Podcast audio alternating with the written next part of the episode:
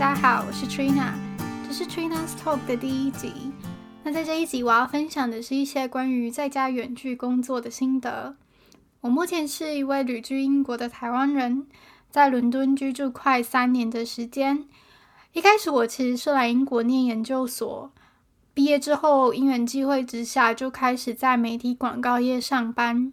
那前一阵子，由于英国疫情大爆发的关系，所以在三月底时，政府就强制企业们必须让员工在家远距离上班。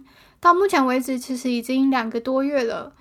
那一开始其实是一段蛮波折的适应期，因为这对团队沟通其实是一个很大的挑战。原先我是一个蛮推崇在家工作的人。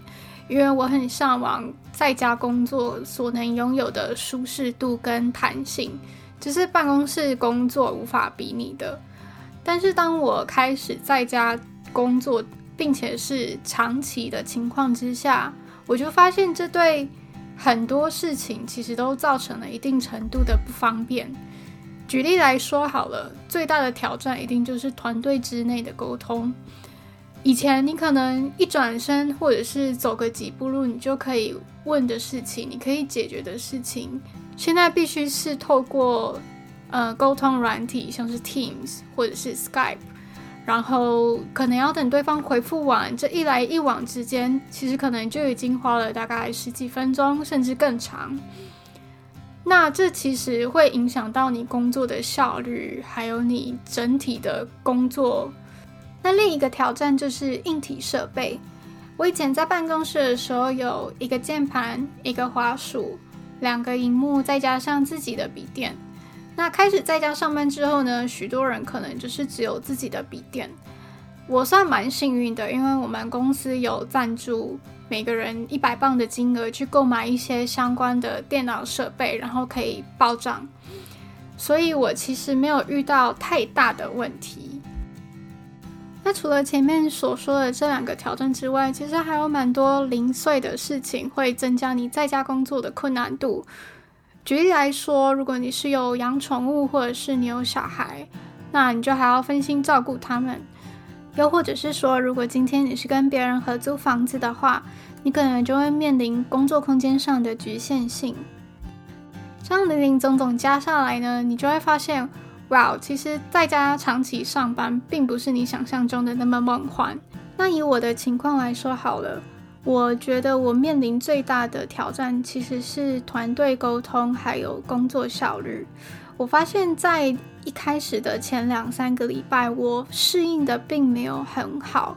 那再加上我们团队的工作非常非常的忙，所以它就是雪上加霜。而且我发现，在家工作让你很难真正的断线。这里的断线指的是从工作模式转换到休息模式。举例来说，我以前在办公室的时候，如果我今天的事情都完成了，那我电脑收一收，放在公司的置物柜，我就可以回家，所以我就不需要去理会跟工作相关的所有事情。但是在家工作后呢，你就会发现，其实你工作场所跟休息场所并没有太大的界限，那就让你的心灵上很难真正的去放松，这也可能无形中导致你很常超时上班。在家工作的这段时间里呢，其实我有摸索出最适合自己的工作模式，去克服以上这几点。那我今天就是想要分享五个帮助我很多的诀窍。那我也希望这能够帮助到即将要开始在家上班或者是远距离上班的你。第一点，Get your work mindset ready，准备好你的工作心态。因为即使你不需要早起梳妆打扮着装然后出门，我还是会建议你一定要保有一段自己的时间去确认自己的身心灵都准备好要面对一整天的工作。那么，为了让自己能够更进入工作状况，我在起床之后还是会简单的梳洗化妆，但我不会换正式的服装，因为我个人就是在家工作，追求一个舒适度。那有一些人可能就会建议说，可以换个正式一点的服装，让你自己有上班的感觉。我觉得这就是看个人的喜好。除此之外呢，其实冥想对这一点也很有帮助。它能够让你的脑袋更加的清晰。所以这也是我正在练习的一项事情。第二点，create a comfortable place for working，创造一个最舒适的角落来工作。我觉得在家工作的一大好处就是你可以自由自在的更换工作地点，而且你也可以创造出一个你最喜欢的工作地点。举例来说好了，在一开始在家工作的时候呢，我就把我自己的书桌跟椅子搬到了客厅，因为比较宽敞。但是后来我就觉得，嗯，好像感觉不太对，所以我就又把书桌跟椅子搬回到我我的书房。但是呢，我在那里也并没有工作的很开心，所以我现在搬到的这个地方呢，其实是我最满意的地方，就是在坐在我家客厅的地毯上。那这当然还有牵涉到其他层面的事情，像是如何摆放你的荧幕啊、你的笔电啊，还有你的滑鼠等等的。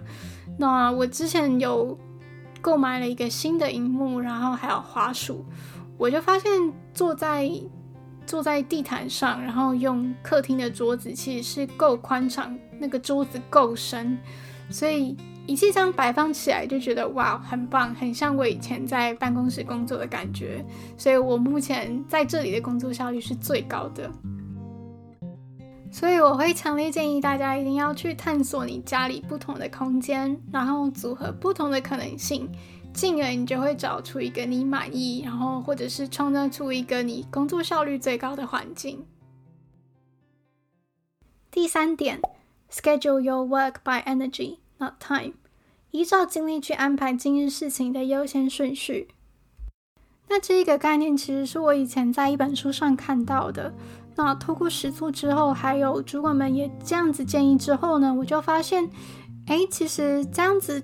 对提升工作效率是很有帮助的。那他的意思就是说呢，你把你精力最好的时候用来做最耗脑的事情，那就可以让你的工作效率提高。我对这一点其实有很深的体悟，因为工作的关系，我很常需要做报表，然后我就会喜欢在早上的时候做这件事情，因为早上的时候我的专注力最高，然后我也觉得我的状态最好。我如果在早上的时候做报表，我可能一个小时就可以做完了。但是如果我把它留到下午，可能三四点再做，我可能就会花一倍的时间去完成它，也有可能完成不了它。那这就是因为在下午的时候我已经累了，经过一整天的工作轰炸，我在下午四五点的时候，其实脑袋已经疲乏了，我没有办法去做一个需要。专注度很高，需要大脑脑力高的的的工作。假设今天我的 to do list 上面有五件事情，有两件事情是需要高度专注力、需要动脑的，像是做报表啊，或者是广告活动要上线等等的，那我就会选择在早上的时候做它。那剩下的事情，我会把它穿插在两件重要的事情中间，或者是下午的时候再做。这样是可以确保你的大脑不会因为过度专注在耗脑的事情上而疲乏。那另一方面呢，也可以确保就是你会降低犯错的几率。事情有轻重缓急之分，但是也有耗脑力跟不耗脑力之分。所以考量这些因素之后，去安排你的工作优先顺序是很重要的，而不是用固定的时间位置去安排你一天的工作。像是你十点到十二点要做 A，然后十二点到两点要做 B。我觉得这样子其实会降低你的工作效率，并且有可能会让你的工作时间变长。第四点呢是 Don't use chat but calls。一通电话五分钟可以解决的事，不透过十分钟的打字。我觉得这尤其会发生在刚开始在家上班的时候，因为每个人都还在找出属于自己最佳的沟通模式。那像是我跟我另一个同事，因为我们必须要密切的合作，那前期的时候，我们其实花了大量的时间在打字沟通上。一方面，这就压缩到了我们真正能够执行工作的时间。另一方面呢，是我觉得这样子效率很低。以前我们坐在隔壁的时候，我们谈话之间就可以解决的事情，现在可能要花两倍、三倍的时间，而且有时候打字其实还蛮长，言不达意的。所以我发现，其实打电话是我最喜欢，而且对我来说最有效率跟最快速的沟通方式。那另一个很有效的方式就是分享荧幕。举例来说，如果我今天要示范怎么做报表给另一个同事看的话，我就可以透过视讯电话跟分享荧幕快速的演示一遍。但如果你要透过打字来解释，或者是他有问题，透过打字问你的话，这其实一来一往之间会花费掉很长的时间，而且他不一定可以全部了解你的意思。所以，如果今天你想要讨论的事情是复杂的，或者是需要马上回复的，那就打个电话吧，真的不要透过打字。第五点也是最后一点呢，就是 disconnect on time，准时断线休息。我发现啊，在家上班之后，即使是午餐时间或者是下班时间之后，我还是会三不五时的去确认我的 email，或者是看我的同事有没有回复我啊，或者是确认一下我的广告活动怎么样。那这其实对你的身心灵都会造成一定程度的疲累，因为这代表你还在工作状态中。我前一阵子的时候，其实状况并不太好。因为我们团队工作量大，我就担心事情可能会做不完，所以我休息时间的时候并没有好好的休息，所以就变成我其实长时间都处在工作状态下，它就让我的工作压力变得很大，然后进一步的影响到了我的身心灵。我的主管发现我状态不太好之后，他就跟我说，没有什么事情是比你的健康更重要的。而且，如果今天这个事情做不完，那也不会是世界末日。这些话其实我就一直记到了现在，而且它对我其实造成了蛮大的影响力。因为我以前会觉得把事情做完是很重要的，但是现在想想，没有什么比休息还要更重要，因为明天还会有更多的事情等着你。如果你没有准备好最好状态的自己，你就不会有完成它的一天。以上就是五点我想要跟大家分享的诀窍。那我帮大家总结一次：第一个，准备好你的工作心态；第二个，找到或创造一个你最舒适的位置去工作；第三个，依照精力去安排今日事情的优先顺序；第四个，一通电话五分钟可以解决的事，不透过十分钟的打字；第五个。准时断线休息。以上这一些，希望有机会帮助到你，也谢谢你今天的收听。